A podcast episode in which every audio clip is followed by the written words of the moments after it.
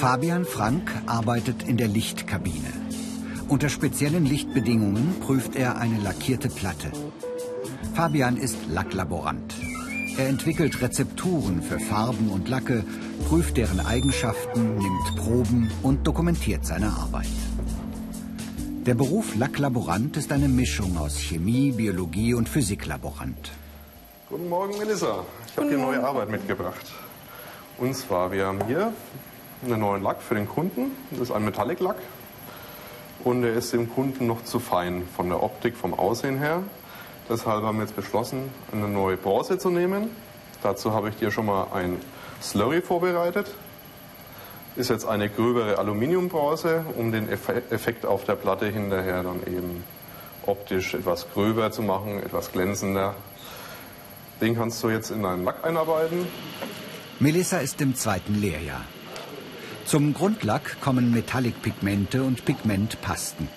Indem sie die Mengen der Bestandteile gegenüber dem bisherigen Rezept leicht verändert, versucht sie den vom Kunden gewünschten optischen Effekt zu erzielen. Melissa hat sich in der Schule vor allem für Naturwissenschaften interessiert. Wichtig ist auf jeden Fall Chemie, weil viel Chemie, man hat mit viel Chemie zu tun. Dann ist auch Mathe wichtig, um Formeln auszurechnen und Englisch wird am Rande angerissen weil viele Kunden sind aus dem Ausland und da muss man dann eben Englisch sprechen können. Aber das Wichtigste ist Chemie und da sollte man Spaß dran haben. Bevor Melissa den Lack aufträgt, überprüft sie dessen Eigenschaften, hier die Viskosität, also wie fließfähig die Flüssigkeit ist. Dazu schüttet sie eine festgelegte Menge in einen sogenannten Auslaufbecher und misst die Zeit, die der Lack braucht, um wieder auszulaufen.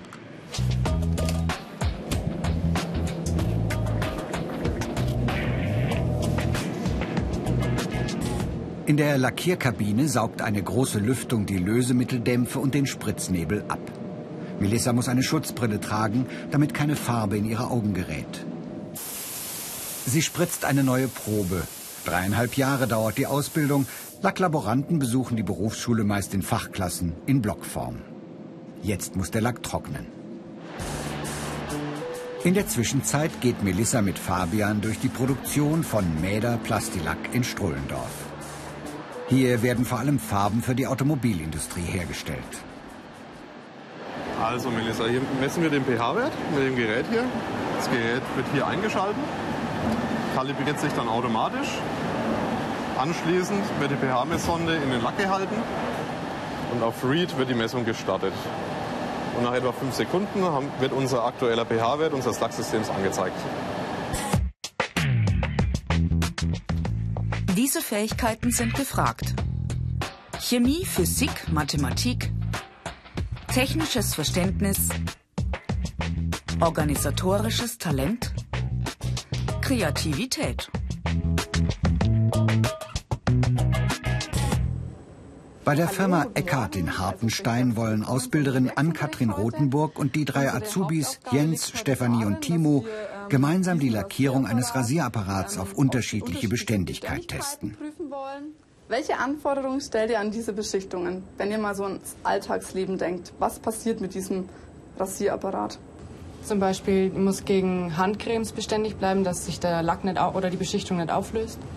Mhm, das ist richtig. Man fasst tagtäglich den Rasierapparat an. Man hat vielleicht zuvor ähm, Handcreme aufgetragen auf die Hand. Also man muss, es muss cremebeständig sein. Fettbeständigkeit ist ganz wichtig. Nee, die Beschichtung die muss äh, resistent sein gegen gewisse Chemikalien und dafür haben wir den Chemikalientest. Die Ausbilderin bringt verschiedene Chemikalien auf die Lackoberfläche auf und lässt sie unterschiedlich lange einwirken.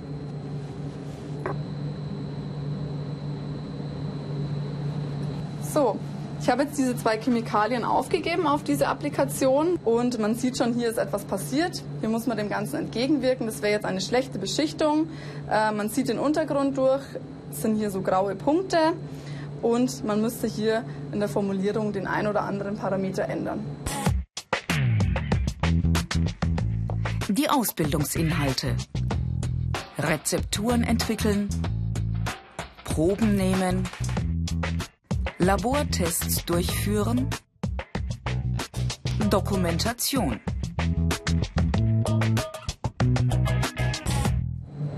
Akkurat bereitet Timo den Cremetest vor. Ich trage hier die verschiedenen Cremes auf und decke die dann mit Uhrengläsern eben ab, damit die Creme nicht verdunstet. Und die kommen jetzt in den 50 Grad Ofen für mehrere Stunden. Unter BR Alpha Ich Mach's gibt's weitere Informationen und viele weitere Berufsporträts zum Download. Lacklaborant ist ein verantwortungsvoller Beruf.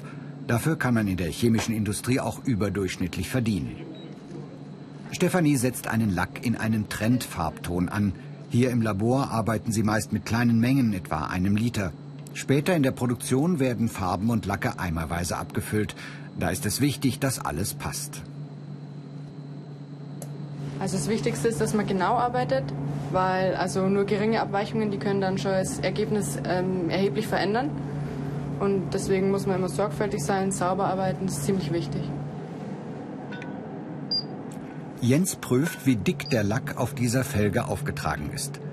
Dazu benutzt er ein schichtdicken Messgerät, das induktiven Strom durch den Lack schickt. Damit kann er, ohne die Oberfläche zu verletzen, die Dicke der Lackschicht bestimmen. Das Spannende an meinem Beruf ist, dass ich jeden Tag im Prinzip was Neues mache, dass es wahnsinnig unterschiedliche Abteilungen gibt, in die man kommt und dass jeden Tag im Prinzip was komplett Neues auf einen wartet, wenn man hier anfängt. Die Firma Eckert stellt Rohstoffe für die Lackindustrie her. Die Metalleffektpigmente müssen aber im jeweiligen Lacksystem abgeprüft werden. Sie werden also in den Lack eingearbeitet und hier mit einem Lackierautomaten aufgebracht. Die Experten nennen das Applizieren.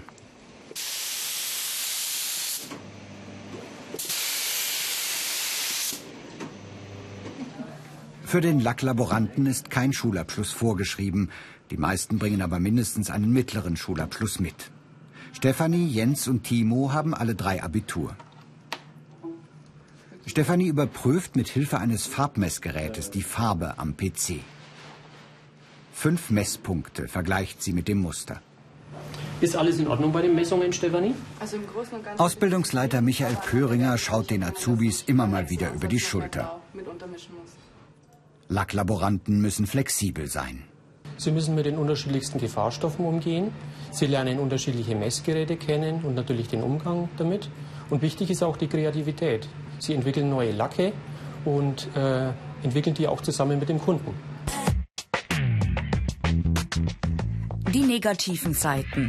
Umgang mit Gefahrenstoffen, langes Stehen, Arbeiten unter Termindruck. Kaiserlacke in Nürnberg hat sich auf Farben und Lacke für Kerzen und Weihnachtsartikel spezialisiert. Christian Pfeiffer arbeitet schon seit einigen Jahren als Lacklaborant bei dem Unternehmen. Hier im Labor wird die Qualität der Produkte kontrolliert. Die Produktsicherheit hat oberste Priorität.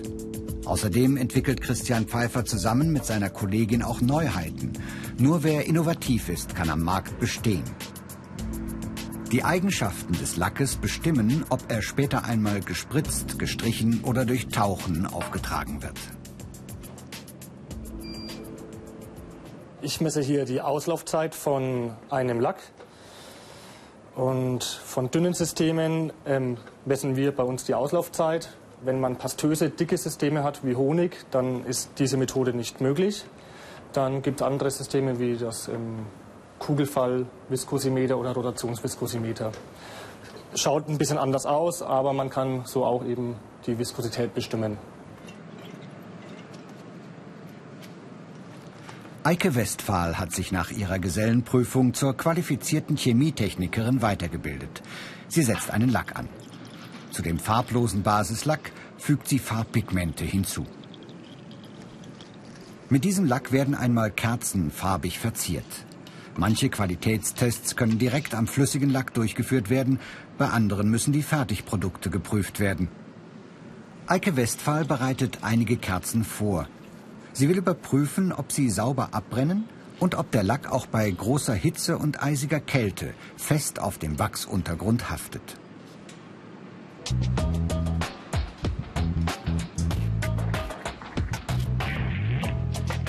Dafür müssen Lacklaboranten exakt arbeiten.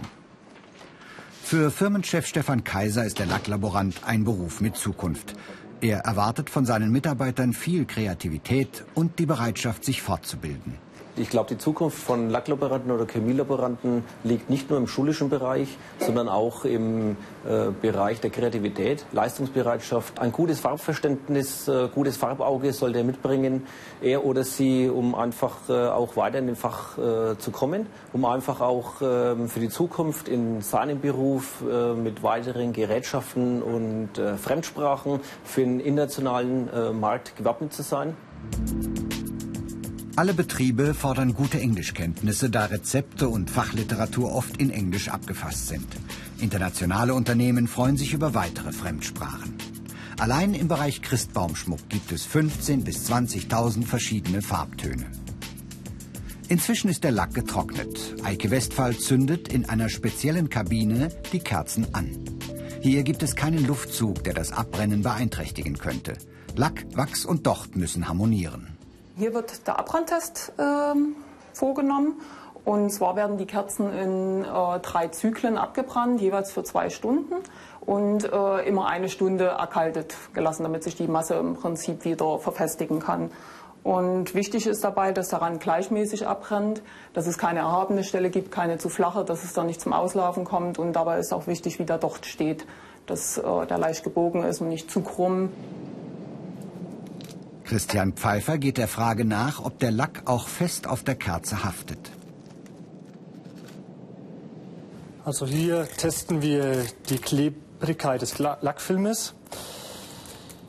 Ähm, dazu wird die Kerze in eine Folie gepackt und bei 30 Grad für drei bis fünf Tage in den Ofen gelegt.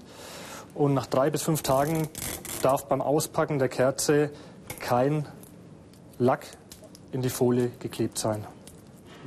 Beim Transport oder bei der Lagerung können die Kerzen schon mal warm werden. Das simuliert der Klebetest. Beim Kältetest wandert die Kerze für mehrere Tage in den Gefrierschrank. Das Paraffin hat einen sehr hohen Schrumpf, das schrumpft zusammen. Und der Lack muss eben so flexibel sein, dass der den Schrumpf mitgeht. Und da hat man eben oft Probleme beim Transport, da es sehr kalt ist, auch in kälteren ähm, Bereichen. Osteuropa zum Beispiel. Und auch wenn man die Kerzen im Freien stehen hat im Winter, da darf der, Kerz, der Lack eben nicht abplatzen. Karrieremöglichkeiten. Lacktechniker, Studium Ingenieurwesen, Studium Chemie. Also hier ist unser erster Stand, der alte Stand. War dem Kunden zu fein. Zurück bei Mäder Plastilack in Strullendorf. Fabian und Melissa besprechen die veränderte Lackierung und die neue Rezeptur mit Volker Leitsch. Er selber hat einmal Lacklaborant gelernt, sich dann fortgebildet und es bis zum Werksleiter gebracht. Die Fortbildungsmöglichkeiten sind vielfältig. Ähm, man kann hergehen und kann nach einem qualifizierten Abschluss in der Schule, kann man ähm, mit der Fachoberschule oder in die Fachoberschule gehen, äh, kann den Fachoberschulabschluss dort absolvieren. Studieren ist überhaupt danach gar kein Problem.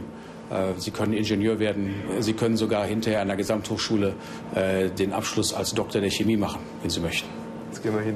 Mehr Informationen und viele weitere Filme gibt es unter BR Alpha Ich Mach's. Fabian und Melissa vergleichen die beiden Testlackierungen noch einmal in der Lichtkabine. Jetzt siehst du schon, also links haben wir hier unser altes Muster, das dem Kunden zu fein war. Rechts unser Laborversuch mit der groben Bronze. Das siehst du hier schon, wenn man direkt drauf schaut, dass es grob ist. Wenn man es jetzt dann langsam nach hinten abkippt, sieht man den Effekt dann noch deutlicher. Fabian ist sich sicher, dass der Kunde mit dem neuen Farbton zufrieden sein wird. So, werden da, da wird einer drauf gezogen. Ich weiß. Nee, das war Alles wieder umgeschmissen.